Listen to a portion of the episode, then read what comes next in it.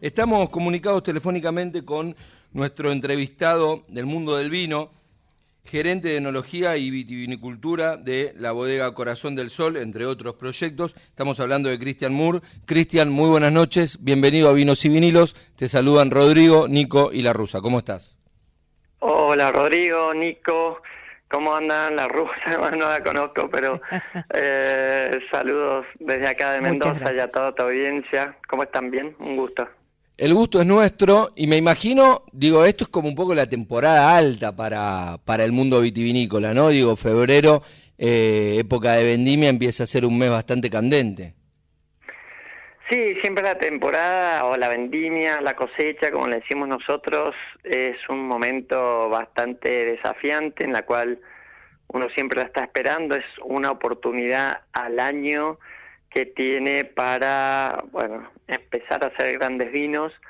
Eh, es un tiempo en el cual te demandan muchísimas horas al día eh, presencialmente, ¿no? Es decir, es algo que sobre todo en la pandemia lo vimos es una profesión la del, la del enólogo y la del agrónomo y todos los que trabajan en una, en una bodega en donde realmente eh, tuvimos claro eh, justamente en la pandemia que no se puede hacer el trabajo a través de un Zoom o remotamente, ¿no? Es decir, hay que ir, hay que patear la viña, hay que ver cómo va evolucionando la uva, hay que probarla, analizarla, ver cómo ella se manifiesta y cuáles son los indicadores que te va dando a través de los colores, a través de la forma de las hojas, eh, luego probar el vino, la fermentación, controlarla, prensarlo, meterlos a barrica, analizarlo, eh, bueno, son todas cosas que, bueno, demandan mucho tiempo, no te voy a negar que es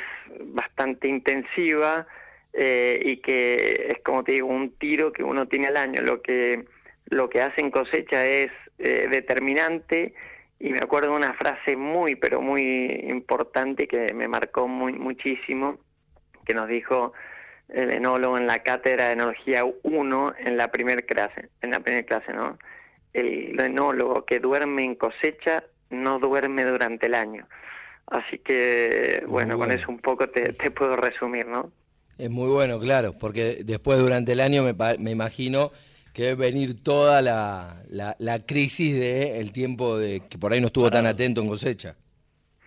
Sí, a ver, eh, en la cosecha uno se pone el techo, es decir, eh, en realidad un poquito antes de la cosecha, hoy en día hemos aprendido todos aquellos técnicos que estamos manejando bodegas, que la calidad eh, viene del viñedo. Entonces uno prepara desde el año anterior, cuando empieza a podar la viña, ya empieza a preparar cómo realmente quiere eh, ubicar el vino finalmente, haciendo todos los trabajos que tenemos que hacer en el, en el viñedo. Y eso se empieza un año antes. Es decir, se empieza a diseñar el viñedo cuando se poda. Entonces lo que estamos cosechando hoy lo hemos podado en junio del año pasado y, ahora tenemos el resultado, es decir, ahora vamos a empezar a cosechar, pero la calidad viene de todo lo que vos hiciste en el viñedo.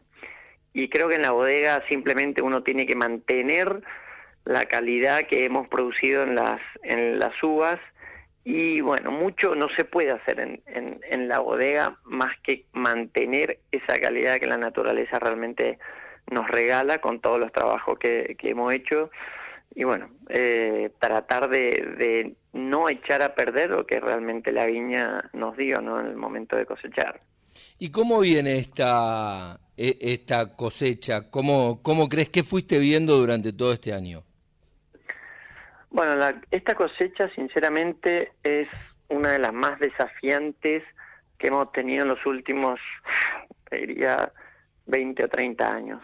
Eh, es una cosecha que prácticamente a todo el país nos ha afectado una helada que tuvimos el 3 de noviembre, que me acuerdo que eh, charlando con algunos colegas que, que, hacen vino en distintos lugares de la Argentina, eh, me acuerdo que a las 3 de la mañana yo estaba en Buenos Aires, pero estaba en vilo porque en todo el país hizo cero grado y eso es algo que no pasaba hace muchísimo tiempo.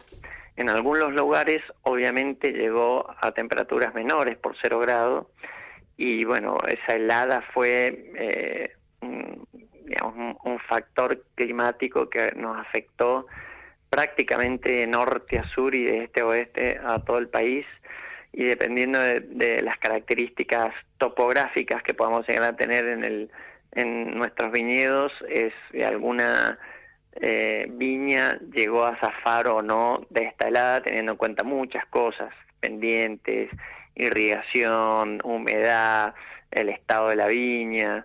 Bueno, son muchas cosas que, que la helada puede llegar a afectar o no en mayor o, menor medida, dependiendo de la agresividad.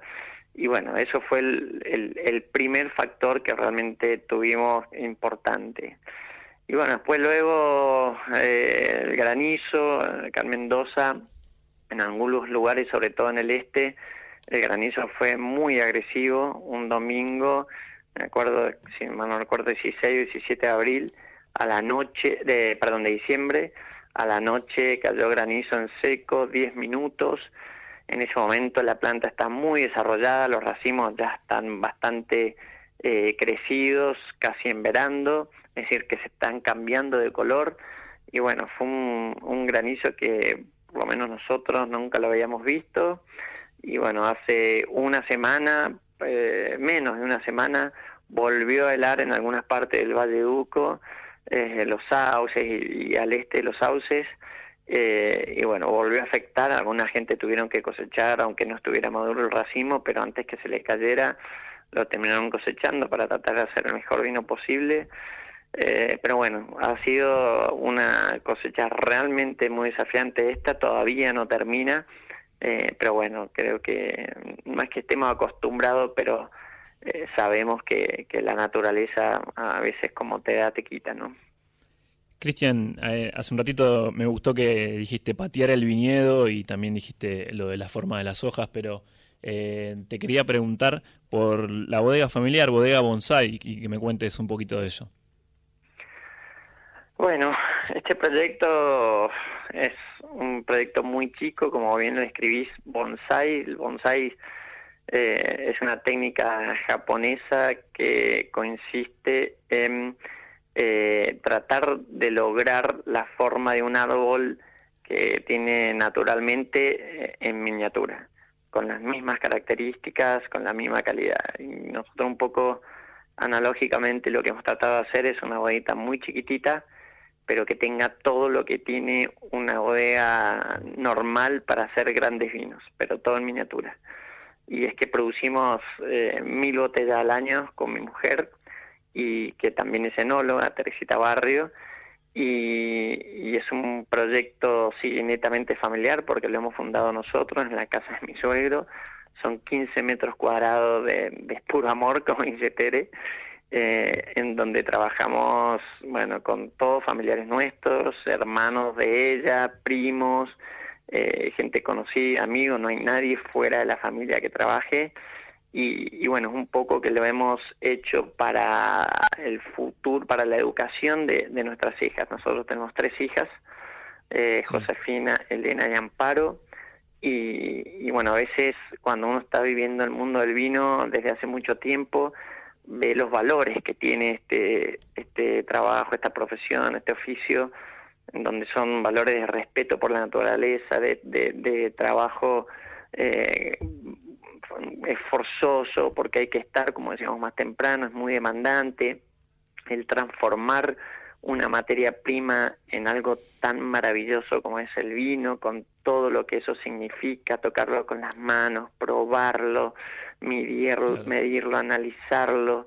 Bueno, eh, todos son valores que uno va forjando y nuestra idea justamente es empezar a educar con, con, el ejemplo, con el ejemplo a través del vino y ver a nuestras hijas eh, trabajar entre comillas con nosotros, pero pasarnos una herramienta, probar el vino, el mosto cuando está fermentando y que nos pase una barrica y que se meta dentro de la barrica y que juegue y que se manche, bueno, para nosotros es un sueño que, estamos empezando a cumplir. Cristian, contanos acerca de, la oferta del portfolio de Corazón de Sol. Bueno, hoy tenemos, eh, me acuerdo cuando empecé a, trabajar, que, que, bueno, habían cuatro o cinco vinos y hoy tenemos 19 vinos distintos.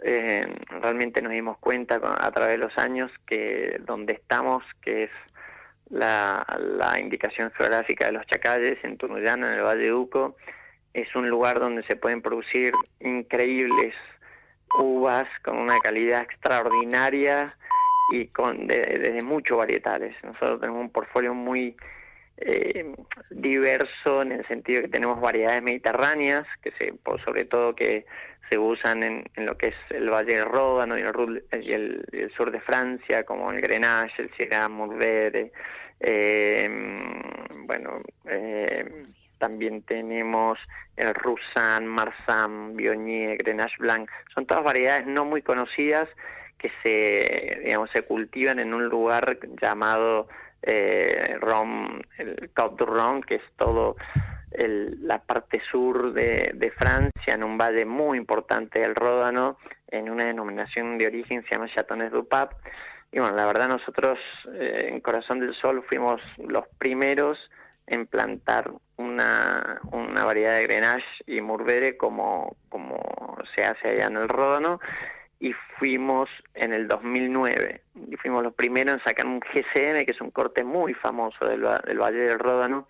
Y en el 2011 fue la primera cosecha que, que bueno que se inscribió en el, en el INB. Entonces tenemos digamos una fuerte apuesta con todas esas variedades mediterráneas y bueno después también tenemos las clásicas que son Malbec, Cabernet Sauvignon, Cabernet Franc, Syrah, eh, Petit Verdon, la cual bueno nos empezamos a divertir con diferentes Malbec, cortes, eh, cofermentaciones un rosado de Grenache también, que por, ahora es, el único que hay. Así que, bueno, nos estamos divirtiendo mucho haciendo, eh, te digo, ya, ya demasiados vinos. Eh, somos una bodita muy chiquitita que producimos entre 60.000 y 70.000 botellas al año y tener 18 vinos distintos es un montón. Eh, es muy es, es entretenido, pero bueno, es un trabajo muy muy grande, pero que nos gusta muchísimo hacerlo.